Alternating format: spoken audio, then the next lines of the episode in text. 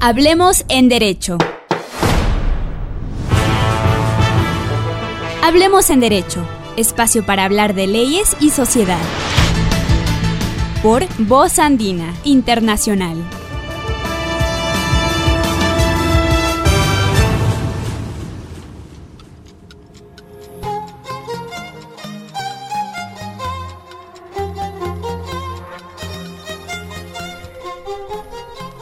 Amigas y amigos, llegamos al programa número uno en Radio Andina Internacional. Su programa Hablemos en Derecho en esta oportunidad que tiene un tema muy importante y que está en boca de todos los ecuatorianos pues en la actualidad la Asamblea de nuestro país está debatiendo si es que se despenaliza o no el aborto en casos excepcionales. Para comenzar el programa del día de hoy voy a saludar con mis compañeros eh, María del Carmen y Felipe Pasquel. Marita, qué gusto saludarte, bienvenida y buenas tardes. Queridos compañeros, a todos nuestros queridos oyentes y especialmente el día de hoy a nuestras invitadas, la doctora Elcita Guerra y la doctora Consuelo que nos acompañan hoy para poder dialogar sobre este tema muy importante como es el aborto. ¿Qué tal amigas y amigos? Estamos ya en este primer programa de Hablemos en Derecho eh, tratando un tema súper importantísimo que es el aborto, tema que se está tratando en la Asamblea de los Ecuatorianos, como siempre con dos exponentes de altísima categoría, pues que estarán contándonos lo que será este tema. Nelson, ¿quién estará junto a nosotros en este día? Como ya lo dijo María del Carmen, tenemos a dos eh, exponentes con visiones yuxtapuestas en esta oportunidad.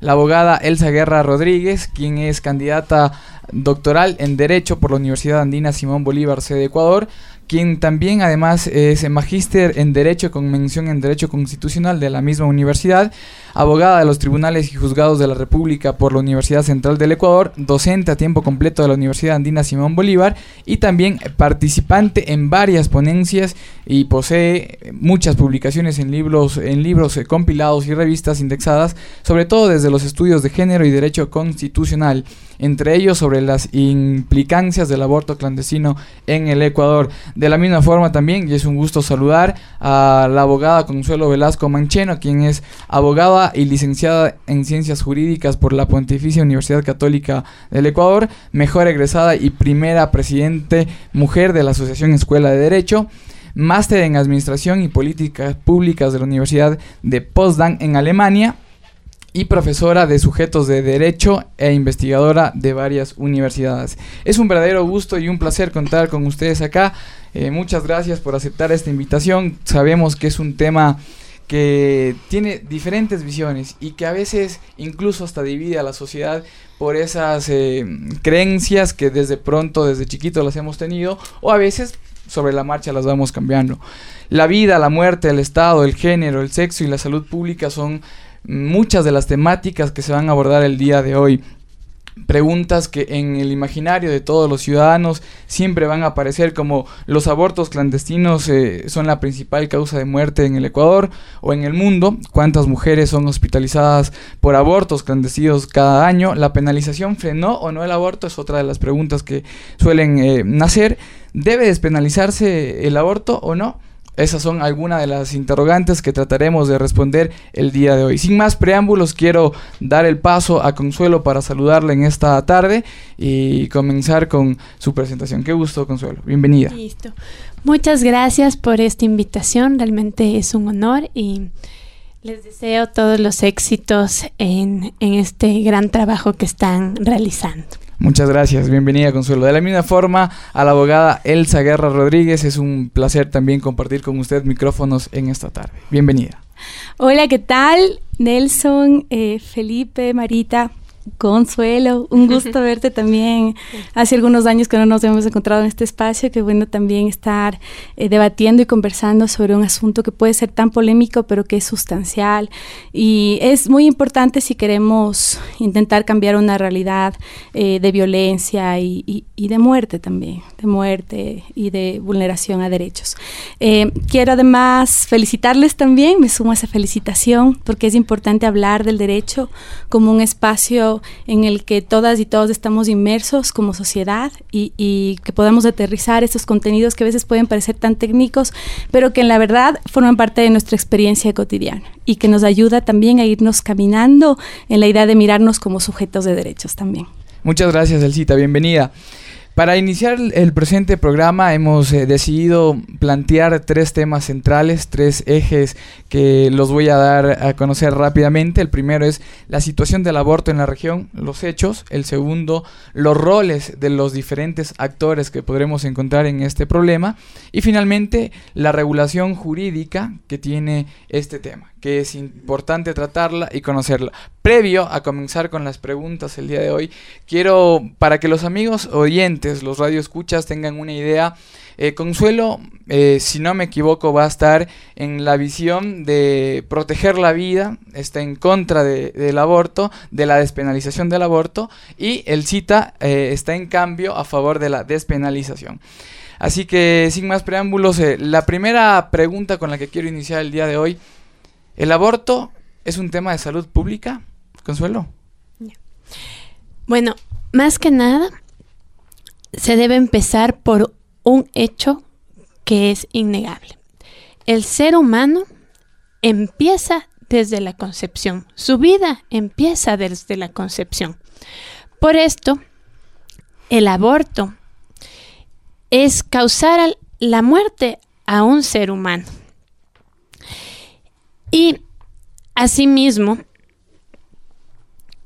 eh, ya que el ser humano es el centro de la protección no solamente del Estado, sino de la sociedad y, por supuesto, del derecho, que es un reflejo de la sociedad. Existe porque existe sociedad. El Estado y todos tenemos la obligación de proteger esa vida humana desde la concepción. Ahora, ¿qué es un asunto de salud pública? Sí, claro, hay que tratarlo y hay que conversarlo, pero no nos equivoquemos. Que existan, por ejemplo, abortos clandestinos que hayan existido en el pasado, actualmente o en el futuro, no puede ser un motivo para que se deje de proteger la vida. Y aquí hago un símil que me lo permitirán hacer. En la constitución ecuatoriana se realizó un gran avance al que yo apoyo, que se reconozca a la naturaleza como un sujeto del derecho. Sabemos que la naturaleza es vulnerada diariamente, por ejemplo, por prácticas que son delito, como la caza ilegal de especies protegidas, el tráfico de especies también. Y estos delitos, según eh, el Banco Mundial, que recientemente hizo un estudio muy interesante, señala que son muy difíciles de combatir, casi imposible, que se producen tanto en los países en desarrollo como en los países en vías de desarrollo como el Ecuador. Y por eso vamos a dejar de proteger a la naturaleza como un sujeto de derecho. La respuesta es no. Ahora, sobre la vida humana, que es el fundamento de todo lo que hemos luchado, ya sea eh, jurídicamente o socialmente, debe ser protegida con mayor fuerza y al máximo. Y ya vamos a hablar de los fundamentos tanto constitucionales como legales que respaldan em, este argumento que les estoy expresando. Perfecto, Consuelo. El cita, la misma pregunta eh, y tomando en cuenta que Consuelo hace alusión de que la vida inicia desde la concepción. El cita, ¿es un problema de salud pública?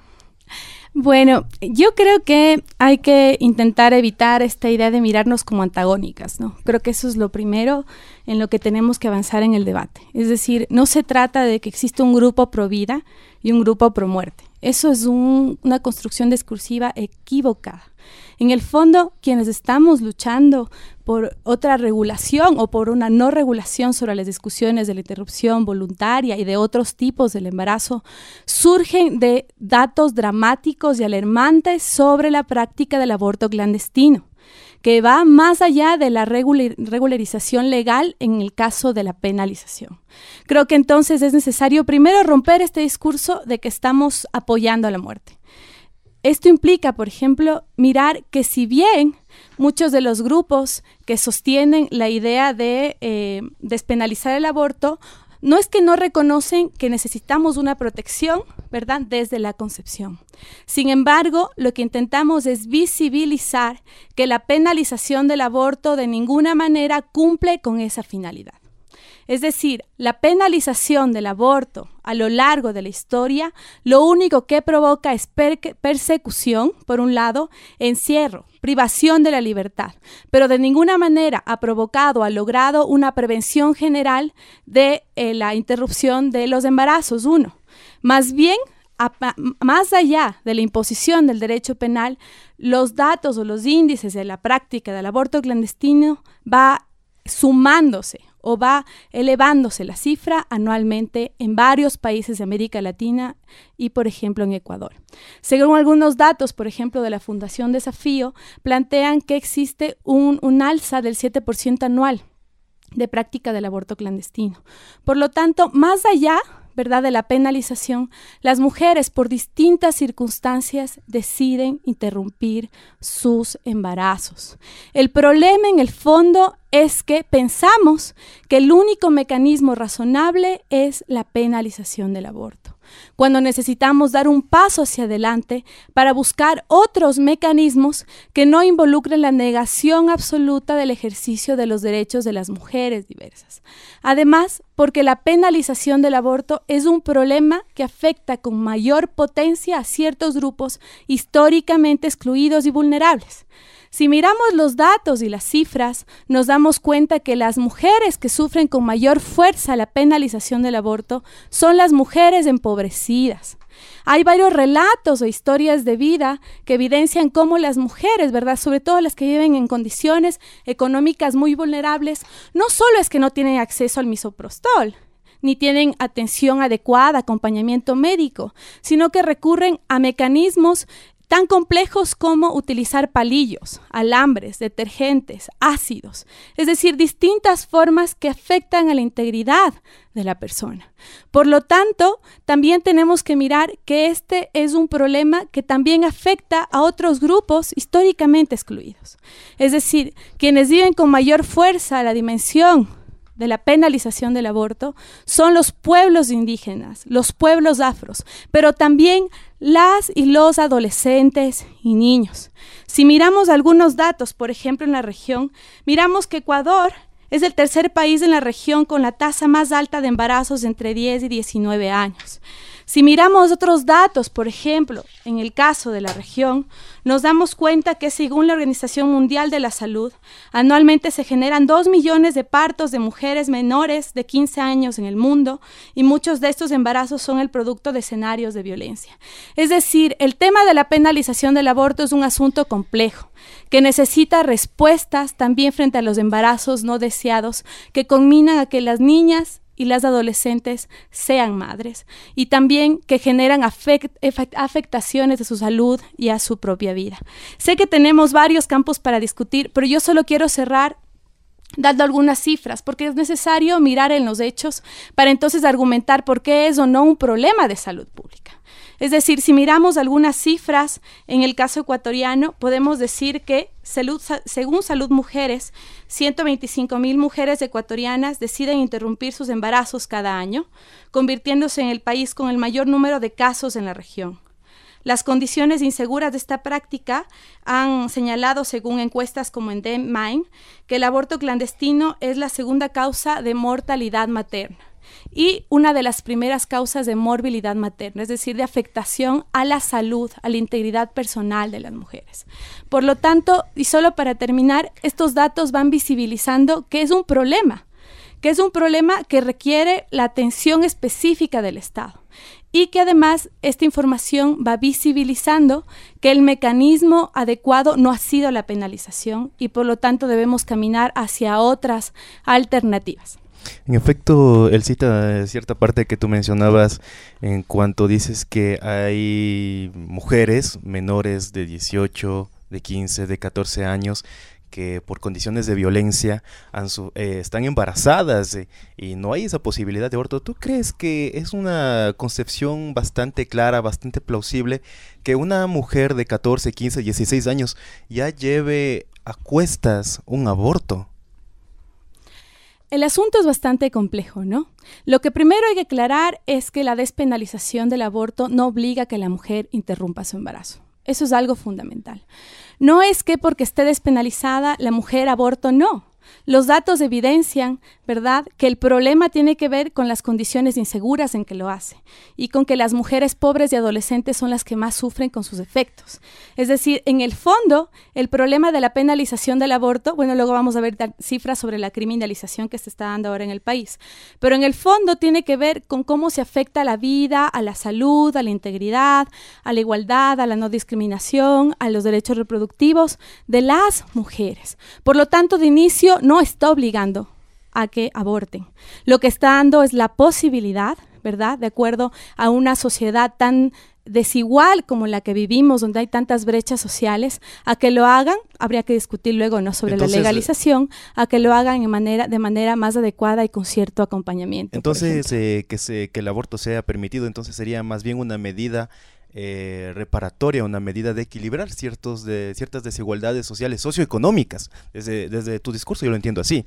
El discurso es para equilibrar medidas socioeconómicas. También tiene que ver con el ejercicio de varios derechos, pero tiene que ver con que el aborto también es un problema de clase. Si miramos los datos, nos damos cuenta que las mujeres que más acceden al aborto son aquellas que no tienen recursos. Hay otros datos, por ejemplo, que visibilizan que aquellas mujeres que tienen mecanismos económicos adecuados, lo que hacen, ¿verdad?, es viajar a otros países donde es permitido la despenalización del aborto y eso lo que permite es que lo hagan en condiciones adecuadas sin mayores afectaciones posteriores. El problema entonces tiene que ver con esto, con que afecta con mayor incidencia a ciertos grupos, sin que eso no significa que solo sea accedido por ciertos grupos. Tiene que ver también con el ejercicio de varios derechos. Sin duda es un vemos que es un tema que abarca muchas perspectivas y me parece que desde la academia justamente se ha abordado la perspectiva que nos ha mm, manifestado la doctora Elsa Guerra. Pues el, sí, por supuesto, el esto de no tener como antagónicas las dos posiciones y justamente para abordar esto desde esta perspectiva académica, ahora damos paso a la réplica a la doctora Consuelo. Listo. Bueno, eh, quiero partir de algo que coincidimos. Sí, ciertamente el aborto afecta a grupos vulnerables. Eso no cabe duda. Pero lo que quiero llamar su atención es que afecta a un grupo muy vulnerable, muy inocente, sobre todo, que son los niños que están por nacer. Y lo digo con toda la certeza que son niños, niñas y adolescentes. Así lo dice el Código de la Niñez y Adolescencia. Y asimismo, como es obligación del Estado que coincidimos, dar em, medidas y, expresamente diseñar y ejecutar medidas de acción afirmativa que proteja a las mujeres que ya sea por violación, por em, estupro, incesto y otras causales, inclusive eh, las que tienen problemas más allá de estas tres causales que se plantean despenalizar, que, como digo, el Estado debería realizar otras medidas más allá de simplemente despenalizar. Eso estamos totalmente de acuerdo. Pero, ¿qué hacemos con todos los niños y niñas y en términos jurídicos, el concebido, el niño que está por nacer, al que se le ha quitado su vida, porque eso es una vida que se la quita. ¿Por qué no existen otras, otras em, políticas públicas, otras acciones afirmativas que protejan estas dos vidas? Porque algo que quiero em, dejar sobre la mesa es que el concebido, el nasciturus, en el Ecuador es sujeto de derechos. ¿Qué quiere decir esto? Que es reconocido por el Estado, la sociedad y la familia como un ser individual, independiente de su madre, y que sus derechos, tanto actuales como la vida, o potenciales, la salud, la educación, deben ser protegidos por todos los medios que el Estado, la familia y la sociedad tengan a su alcance. Y, obviamente, quitarle la vida, permitir que se, eh, que se establezca que no es un delito quitar la vida a un concebido, es negarle todos estos derechos, es darle espalda a esta concepción jurídica que lleva siglos, porque no es improvisada. De hecho, quiero hacer una pequeña reseña histórica para que comprendamos la profundidad de qué quiere decir que el concebido sea un sujeto de derechos.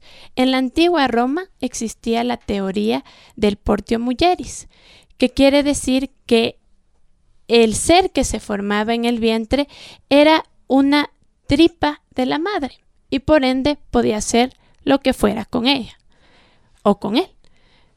Pero en la misma Roma se superó esta concepción se llegó a la teoría ficcionista. Y hoy, en el siglo XXI, de la mano de los avances de los derechos humanos, se reconoció al concebido como un sujeto. Entonces, en toda esta conversación, yo estoy 100% de acuerdo que deben existir otras medidas de acción afirmativa que reparen a esas mujeres que están en una condición desigual y que no existen porque nunca se las ha hablado. Acabamos de aprobar el año anterior la ley eh, contra la violencia a la mujer, pero en ningún lugar, y les invito a que revisen, habla específicamente de medidas reparatorias a las mujeres que han resultado embarazadas, embarazadas, esa palabra, embarazadas, por violencia, por violación, incesto o estupro. No existe. Entonces, partamos de ese, ese punto y también de que no existe ninguna medida que trate de reparar, de proteger a estos seres que son vulnerables también, los concebidos. Muy bien. Eh, con estas dos posturas vamos a tener ahora una pausa.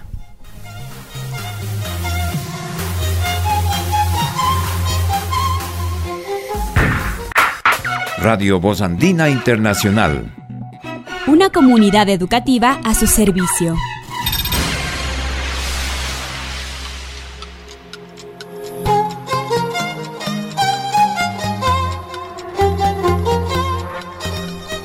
Regresamos de la pausa y quisiéramos preguntar a la doctora Consuelo desde la ventana de mm, la violación a la autonomía de la mujer, cómo se puede enfocar desde su postura el tema del aborto, es decir, la prohibición del aborto como violación de la autonomía de la mujer. Listo. Autonomía de la mujer, disculpa si entiendo bien, em, a decidir, ¿no es cierto?, sobre su cuerpo. Ya. Muy bien. Sí, justamente. Ok. Bueno, ahí volvemos a partir. Eh, lo So- que... so- solo, sí. per- perdón, Consuelo, es- está muy bien. La, la, la respuesta es suya en este momento. Solo un pequeño, una pequeña sugerencia para poder eh, armar el, el- el tema de la conversación en este tema de manera más profunda. Ser más concretos las dos y utilizar un poquito menos de tiempo porque tenemos muchísimas preguntas. Lo dijimos al inicio.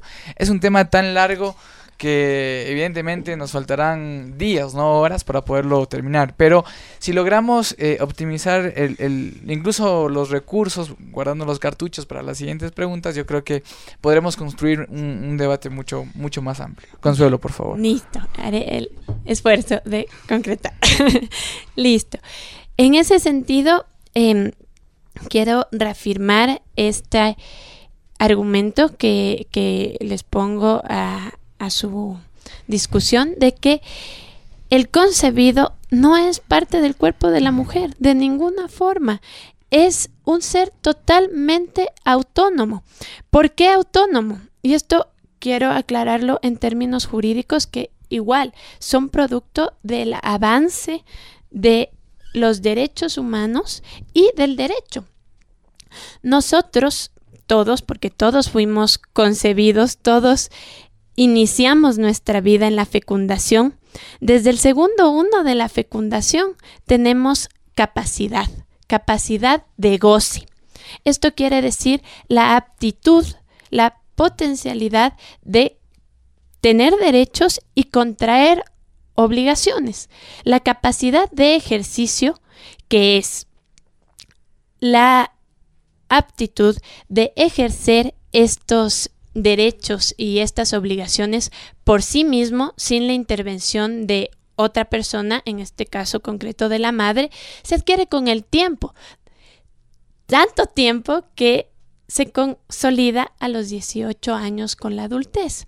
Entonces, ya desde que en la fecundación se genera un nuevo ser, un nuevo ser que, repito, es inocente, que es eh, totalmente eh, merecedor de iguales oportunidades y eh, condiciones y respeto, tiene el derecho de vivir independientemente de la decisión de quien sea, inclusive de su madre, porque el hecho de que exista la violencia, que es terrible, es terrible, no da el derecho a la mujer a terminar con la vida de un ser totalmente independiente. Le da derecho a ser protegida, sí, con acciones afirmativas especiales y específicas que le permitan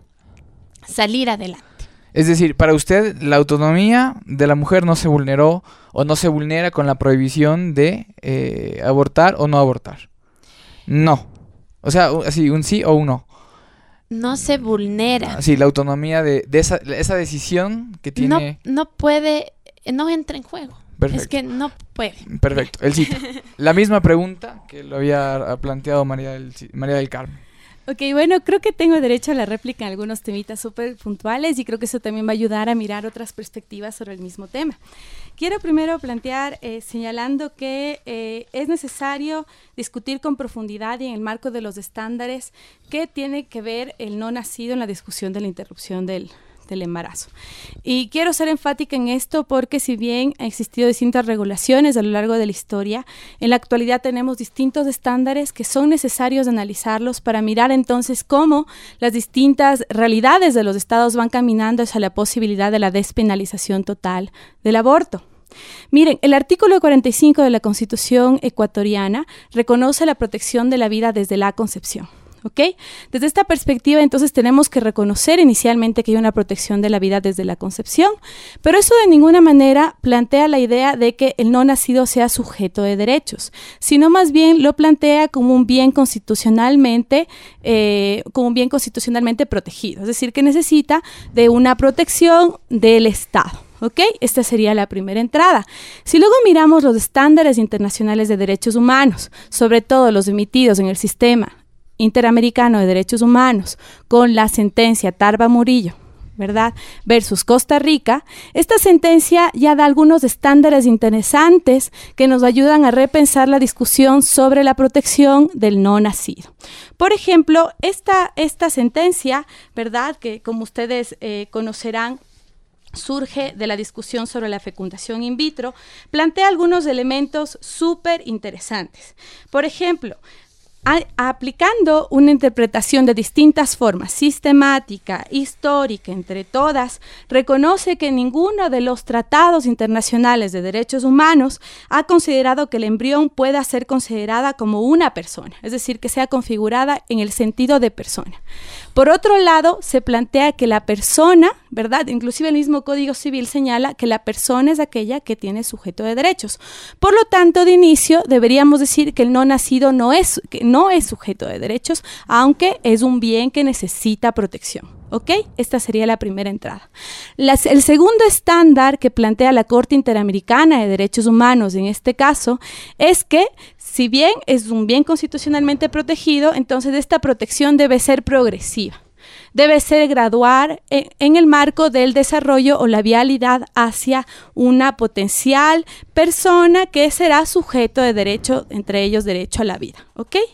Y tercero, señala que de ninguna manera ¿verdad? Esta configuración inicial de mirarlo como sujeto de, derechos puede implicar la negación absoluta del ejercicio de los derechos de las mujeres. Y yo me quedo con esta última pauta para responder su pregunta. Y es que no se puede permitir que a la luz de la penalización del aborto en nuestra región y específicamente en nuestro país, se nieguen y se restrinjan absolutamente el ejercicio de los derechos de las mujeres. Porque claro, hay varios derechos que están restringidos y vulnerados. Cuando decía, cuando hablaba de mi primera intervención, daba datos y cifras que visibilizan que hay una afectación a la salud, a la integridad personal de la mujer. Hay algunas cifras súper interesantes que visibilizan cómo la penalización jurídica, unida con la penalización social y además la actuación y la omisión por parte del Estado, inclusive cuando las mujeres van, ¿verdad?, con restos por prácticas inadecuadas de interrupción del embarazo, cómo el Estado genera distintas formas de violencia simbólica en los hospitales del país, por ejemplo, en un ejemplo. Pero además de esos derechos se afectan otros. Se afecta la, se, afecta la igualdad y la prohibición de discriminación porque se le niega los ejercicios, ¿verdad?, que a otra, al ejercicio de otros derechos que a otros se les podría otorgar. Y finalmente, lo que ustedes han planteado, por ejemplo, los derechos reproductivos. La Constitución del 2008 surge en un momento fundamental en el cual las distintas organizaciones reconocían y exigían además que se separen los derechos sexuales de los derechos reproductivos.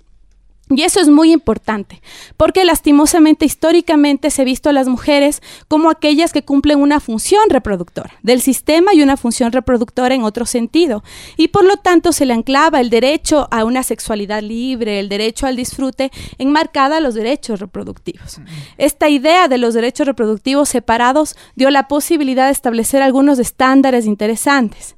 Por ejemplo, ¿verdad? Reconocer que las mujeres y las personas tienen el derecho a escoger cuándo y cómo, ¿verdad? Pero además cuántos hijos e hijas tener. Y además de lo establecido en la Constitución, tenemos algunos estándares y recomendaciones internacionales. La Organización Mundial de la Salud, la Organización Panamericana de la Salud y también recomendaciones del Sistema Universal y Regional de Derechos Humanos han planteado, ¿verdad?, cómo es sustancial impartir una perspectiva con enfoque de género, ¿verdad? Pero además reconocer de manera especial y específica una protección a los derechos reproductivos de las mujeres, de las niñas, de las adolescentes. Eh, vinculado, ¿verdad? A veces a los embarazos forzados, pero también a esta idea de eh, la penalización del aborto que genera tanto daño. Entiendo que la autonomía de la mujer fue vulnerada desde esta perspectiva, eh, estimada Elcita. Tengo dos eh, preguntas, una para Consuelo y una para Elcita. En antes, o minutos atrás, eh, Elsa decía que este problema, el aborto, ataca a las clases sociales bajas, a los eh, grupos que económicamente han sido no privilegiados. En ese sentido, al atacar a los grupos a las clases, al ser un problema, enfocándolo como lo decía ella, como un problema de clases sociales, eh, y usted decía, y acá viene la otra pregunta, usted decía en cambio que la concepción es la que se tiene que respetar porque la constitución así lo determina, eh, al cometer el aborto, esta es la pregunta para usted, al cometer el aborto, ¿se está matando a una persona? Listo. Ese punto es el que quería llegar, de hecho. Esta es una discusión muy jurídica que obviamente se alimenta de criterios biológicos, de criterios em, ontológicos de origen del ser y, por qué no, teológicos. Pero ahora me voy a concentrar en los criterios jurídicos. El concebido o nasciturus sí es sujeto de derechos en, la, en el sistema jurídico ecuatoriano. ¿Por qué? Porque con la aprobación del Código de la Niñez y Adolescencia, el Ecuador asumió la teoría de la subjetividad. Esta teoría explica que el concebido, como es un ente con la potencialidad de adquirir derechos y obligaciones es igualmente protegido, pero no es persona natural. La persona natural inicia con el nacimiento, como dijo el cita, sí, la persona y esa es la natural. diferenciación, entonces yo le hacía esta pregunta porque quería anclar otra. Si estamos en la lógica de que el aborto termina matando a un, a un nacituro o a un no nacido, eh, claro, ya lo dijo, y esa era la pregunta. Si es que está matando a alguien, ¿por qué el, asesinato o el homicidio tiene diferente pena con la del aborto? Ya la respondió, así que me quedo con esto. El cita, el cita. El tema de, las clases sociales. ¿Es un problema que ataca estrictamente a los grupos económicos bajos? ¿O también se amplía para todos los, los grupos económicos en la clase? El aborto. Bueno, eh, yo creo que es un problema social complejo. ¿ok? Eh, y también concuerdo con, con, Consuelo que tiene dimensiones éticas, morales, políticas, que tiene una dimensión contextual y en el fondo afecta a todas las mujeres. Es lo que les he dicho de inicio. Es decir, eh, restringe el ejercicio de varios derechos constitucionales y es por eso que si miramos los estándares internacionales de derechos humanos, ya eh, varias recomendaciones del sistema universal, ¿verdad? Y el sistema regional, por ejemplo, la recomendación número 24 y 19 del Comité CEDAW y, y el Comité de los Derechos Económicos, Sociales, Culturales, ya plantean la necesidad de que los estados despenalicen ¿verdad? Eh, la práctica del aborto, porque lo que está provocando es la restricción del ejercicio de varios derechos. Eh, yo decía que es un problema de clase porque en el fondo afecta a un grupo con mayor incidencia.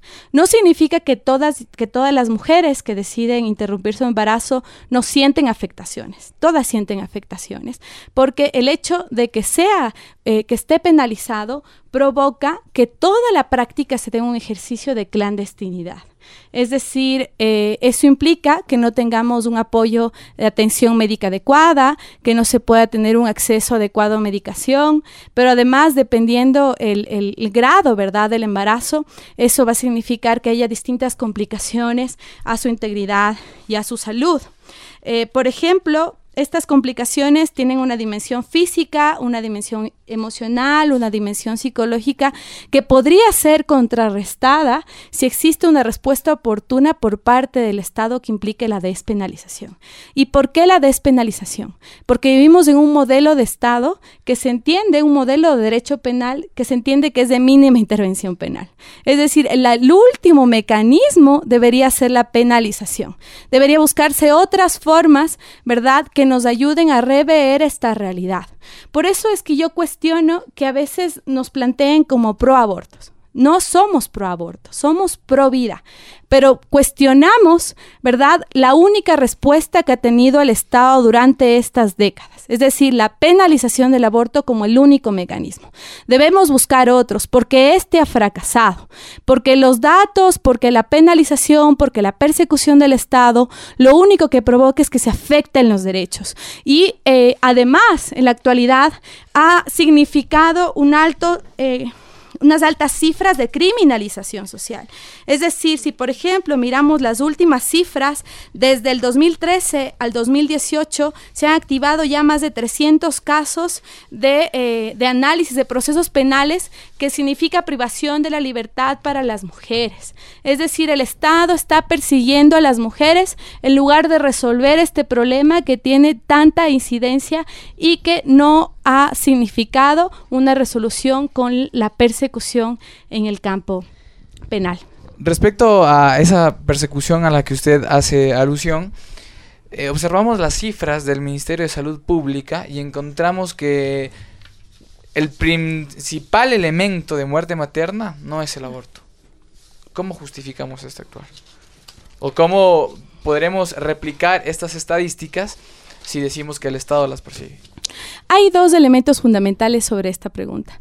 La primera es que eh, al ser un problema de salud pública que el Estado no quiere reconocer, hay datos que no están revelados. Es decir, eh, yo hice una investigación para mi tesis de maestría justamente sobre la criminalización del aborto clandestino en el Ecuador.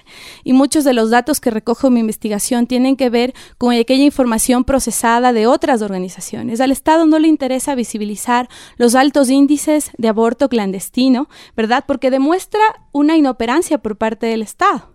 Pero además también no le, no le interesa porque visibiliza que lo que está provocando es afectación y muerte. Eso sería la primera entrada. Y la segunda es que a pesar de todo, si miramos, por ejemplo, el Plan Nacional para el Buen Vivir del año pasado e inclusive estos, este, último, este último Plan Nacional de Desarrollo, se reconoce de una u otra forma que hay un problema en la práctica del aborto en el país.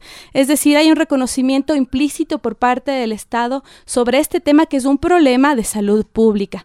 Y significa, ¿verdad?, en el fondo que necesitamos respuestas urgentes. Es decir, debería ser eh, necesario que no exista ninguna cifra de, mortalidad ni morbilidad materna por el caso de la penalización del aborto. Pero mientras existan cifras que signifiquen daño, muerte, sufrimiento, debemos debemos actuar con, fuerza. En efecto, el cita, vamos a irnos a un corte musical, pero antes quiero dejar una pregunta en el hilo de la navaja. Me parece que de todo lo que se ha conversado, de todo lo que has manifestado el cita, me parece también una suerte de, de la mujer contra el nacituros. Entonces, ¿qué vale más? ¿La vida de la mujer, la vida del nuestro? Me parece que por ahí podremos abordar después de la pausa. Y la otra que quería hacerle a Consuelo es, en efecto, ¿desde cuándo nace la vida? ¿Desde cuándo se considera vida? Y digna de ser protegida. Vamos a un corte musical y enseguida regresamos con más de Hablemos en Derecho. Voz Andina Internacional. Nos reinventamos en la ruta académica. Radio Voz Andina Internacional, una emisora creativa.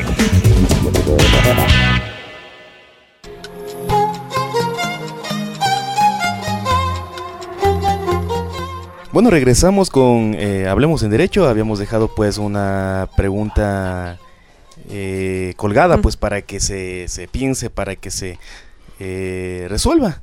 Así es que, Elcita, ¿cuál es ¿Cuál es la respuesta que podemos darle a esta pregunta que se había hecho antes de salir al corte musical? Eh, de todo lo que tú habías manifestado, a mí me parece una suerte de la mujer en contra del naciturus, el naciturus en contra de la mujer, prevalece más la mujer, prevalece más el naciturus. ¿Cómo resolvemos esto? Yo creo que es un enfoque lastimosamente equivocado. Eh, yo creo que eso es parte de varios de los discursos que, que han sostenido para eh, restringir históricamente el papel de la mujer.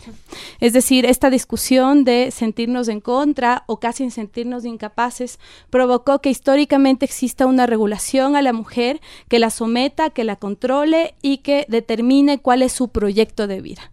Esta idea de la despenalización del aborto tiene sentido también desde ahí.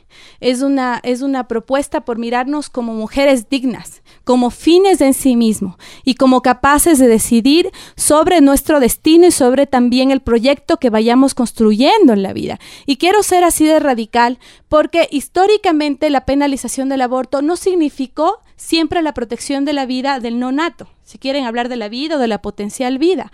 Si miramos la forma en que se regularizó la penalización del, aborto en la historia, ¿verdad? Por ejemplo, no siempre significó este, esta, esta protección de este bien constitucionalmente, que es eh, la potencial vida del nonato. En algunas regulaciones jurídicas, la penalización del aborto tenía sentido más bien en la protección del derecho de descendencia del marido. ¿Ok? E históricamente también en algún momento la penalización del aborto significó, ¿verdad?, que eh, sea regularizada o sea eh, que se mire algunos detenuantes vinculados con los roles o los comportamientos de la mujer. Por ejemplo, en algunas legislaciones se eximía la pena o se reducía la pena en el caso del aborto si se trataba de proteger la reputación de la mujer. ¿verdad? Su rol, su comportamiento. Y eso es parte de las regulaciones de nuestra historia. Por lo tanto, no se trata, ¿verdad?, de que exista una guerra entre el nonato y las mujeres. No podemos tratarlo así. Tenemos que visibilizarlo como un problema que tiene varias aristas. Una de ellas es la autonomía de la mujer y en eso yo tomo una postura clara. Hay unos derechos que hay que respetar, pero sobre todo significa mirarnos como mujeres dignas autodeterminadas, que no somos medios para nada, sino somos fines en sí mismos. En efecto, sí, pero eso también me hace pensar que de determinada manera, cuando la mujer eh, se autodetermina a sí mismo, también hay que, hay que entender también que si bien eh, lo que justamente le íbamos a preguntar a Consuelo, eh, el nonato es una persona que puede ser que en efecto tenga sus derechos, sus obligaciones en estado suspenso, también tiene ya unas características propias, una fisiología propia, una biología propia, una carga de ADN propia que le hace determinarse ya como un ser individual. Y eso es lo que le queríamos preguntar a Consuelo, ¿desde qué momento podemos hablar ya de vida y de vida protegida por el Estado, por la Constitución y por el derecho? Listo. Eso eh, es un punto fundamental que deseo desarrollar. Que el concebido no sea persona natural no quiere decir que no es sujeto del derecho. Y sujeto del derecho también quiere decir, en este caso, cuando hablamos de seres humanos, que el concebido es un ser humano. ¿Desde cuándo inicia la vida? Desde la fecundación, cuando el gameto femenino y el gameto masculino se unen. ¿Por qué? Porque cuando no se unen, no crecen, no se desarrollan, no son seres humanos individuales. La, esta diferenciación que existe legalmente son principalmente con efectos patrimoniales, porque el inicio de la vida, el inicio de la vida humana es un tema mucho más profundo, mucho más fundamental que el inicio de la persona natural. Por eso está protegida la vida del ser humano por la Constitución y el Pacto de San José de Costa Rica, que em, también quisiera em, hablar sobre la sentencia que mencionó el cita, Murillo versus Costa Rica. En este punto creo que es necesario entender que una decisión judicial no se la puede leer de la misma forma que una ley. Se debe utilizar una técnica jurisprudencial. Y esta sentencia se fundamentó en un caso de prohibición de fecundación in vitro y por ende la decisión que es la ratio decidendi, el elemento, la parte vinculante de la, de la sentencia, gracias, solamente se la puede leer vinculada con los hechos y hechos análogos. La discusión que hace la Corte sobre el embrión y asimismo aclara que el embrión es desde las es hasta las ocho semanas, que no es persona. Nadie dice que es persona, no es persona natural, pero es un ser humano. Esa parte, esa discusión es, es es parte del obiter dicta de la sentencia, que no es vinculante.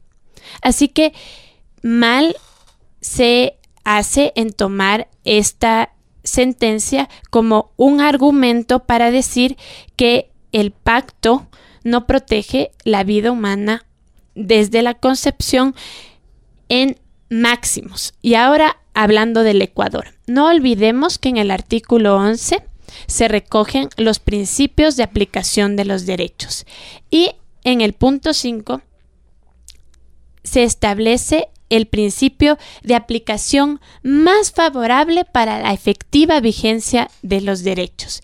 Y sobre la vida, tenemos que tomar en cuenta que en el Código de la Niñez y Adolescencia, en el artículo 2, lo dice claramente. Sujetos protegidos. Las normas del presente código son aplicables a todo ser humano. Reconoce que el concebido es ser humano, pues dice que son aplicables desde su concepción. Y asimismo, el artículo 20 de esta eh, del código que regula derechos, por ende entra en el bloque de constitucionalidad tiene la misma jerarquía que una norma constitucional, establece que los niños, niñas y adolescentes tienen derecho a la vida desde su concepción y que es obligación, y vuelvo y repito porque es verdad, es obligación del Estado, la sociedad y la familia asegurar por todos los medios y su alcance su supervivencia y desarrollo y prohibir todas las prácticas que pongan en riesgo su vida. Habla claramente. ¿Y cuál es una práctica que obviamente pone en riesgo la vida del concebido? El aborto. Y ahora, otro tema que hablaron y que es muy importante, que el aborto se da mayoritariamente en estratos más pobres, más vulnerables, que no hay que desconocer. Pero les invito a preguntarse, el concebido, que es un ser humano, igual que cualquiera de nosotros, porque podría decir, supongamos, les planteo, que yo, que estoy aquí presente, fui producto de una violación, de un estupro. Soy diferente a cualquiera de ustedes porque fui concebida en esta situación. No, yo también tendría derecho a vivir. Yo también soy sujeto de derecho. No siempre, y, perdón que le interrumpa, porque a lo mejor se me ocurre que el violador estuvo, qué sé yo, con eh, sustancias estupefacientes en su sangre y a lo mejor eso le va a transmitir en la carga del, menor alguna malformación. Se me ocurre. y que, se me ocurre por decirlo. Que tenga una malformación entonces me hace diferente, me hace no ser humano. No, eh, es que no es la discusión. Bueno, antes de, entrar a, eso, Consuelo, a ver, usted me dice, y escuché que citó algunos artículos en donde se menciona que en Ecuador se debe proteger eh, la vida desde la concepción. ¿Tenemos que cumplir a rajatabla lo que dice la ley? Lo que dice la constitución... Hay que cumplirlo es que la aplicación debe ser al máximo. Perfecto. Entonces, yo, yo le pregunto, le preguntaba esto del tema de las leyes sacando la constitución, porque a mí se me ocurre, e, en, en la Alemania anterior o antigua, eh, las leyes de Nuremberg, ¿se acuerdan? Eh, esas leyes habían que cumplirlas también. Esas leyes en donde eh, el, fascismo alemán quitaba la vida de, de, otros seres humanos.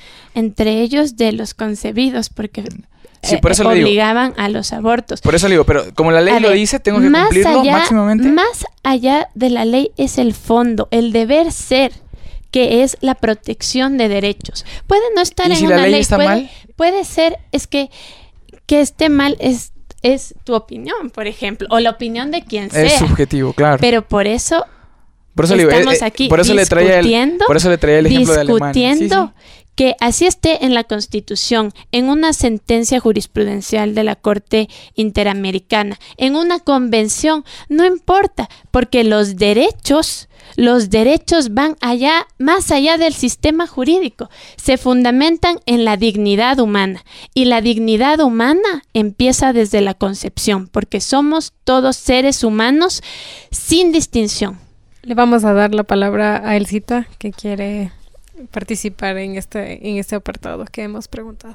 Muchas gracias. Me parece súper interesante este debate. Creo que además así es como se construye, construye el derecho, ¿no? no Yo creo que sí hay que, hay que ir repensando algunas disposiciones que están presentes desde la Constitución y otros campos para mirar cómo realmente el derecho se acopla a una realidad y no lo contrario. Entonces creo que eso también hay que, hay que mirarlo.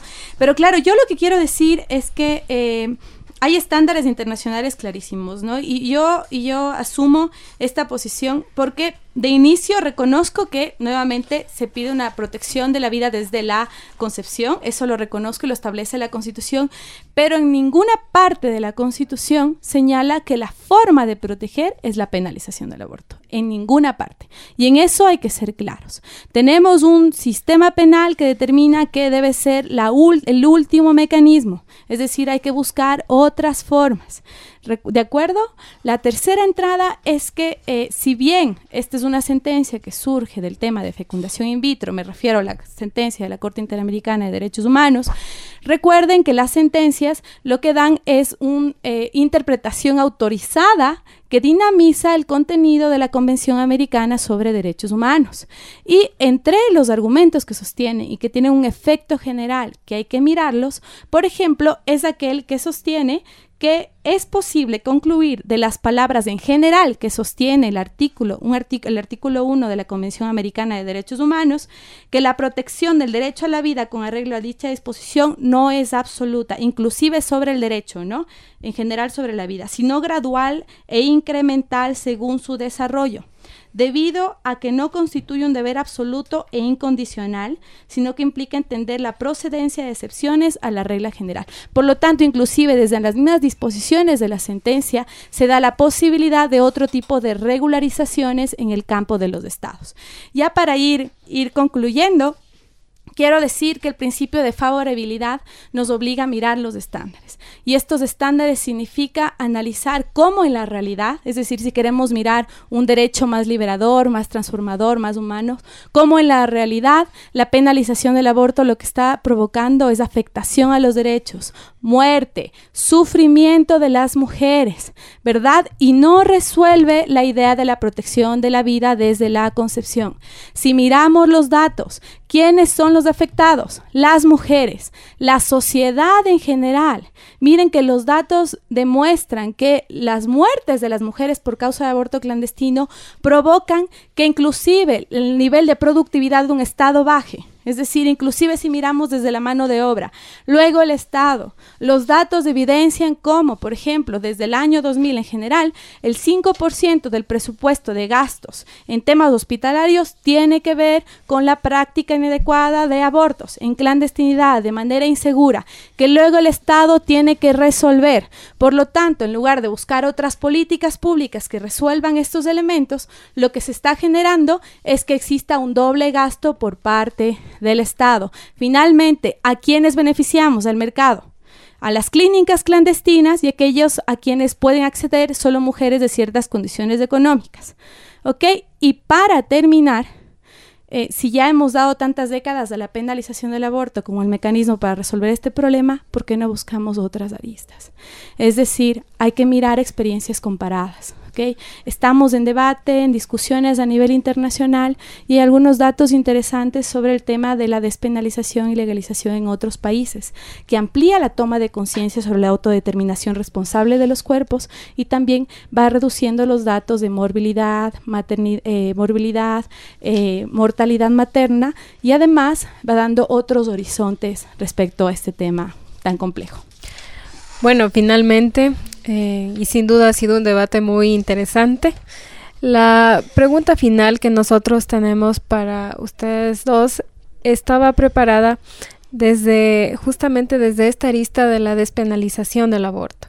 Y es si, si la despenalización del aborto resuelve o no este, este, este tema, este problema que hemos venido debatiendo, tanto desde la salud, desde otra ventana económica y más. Sí, pero como Elisita justamente lo había mencionado, pero mencionaba que existen otras aristas y que sería interesante verlo desde una desde un enfoque comparado. ¿Qué soluciones o qué experiencias que, han existido ya en otros lugares del mundo podrían ser interesantes o podrían ser aplicables aquí para poder, eh, para poder em, resolver o, o viabilizar de una mejor forma todo este problema que hemos debatido. En primer lugar, le, le concedemos la palabra a la doctora Consuelo para terminar con el cita. Para terminar, quiero responder, hacerme una pregunta fundamental. ¿Por qué está penalizado el aborto? ¿Por qué una mujer, ya sea la condición que sea, tiene que recibir una pena que no necesariamente es la privación de libertad, porque obviamente entran en juego otros derechos como la tutela judicial efectiva en la que se establece otros eh, responsables y otras penas. ¿Por qué está en el Código Orgánico Integral Penal? Porque responde a todo este sistema jurídico que, como ya hablamos, es un reflejo de avances biológicos, sociales que reconocen al concebido como un ser humano.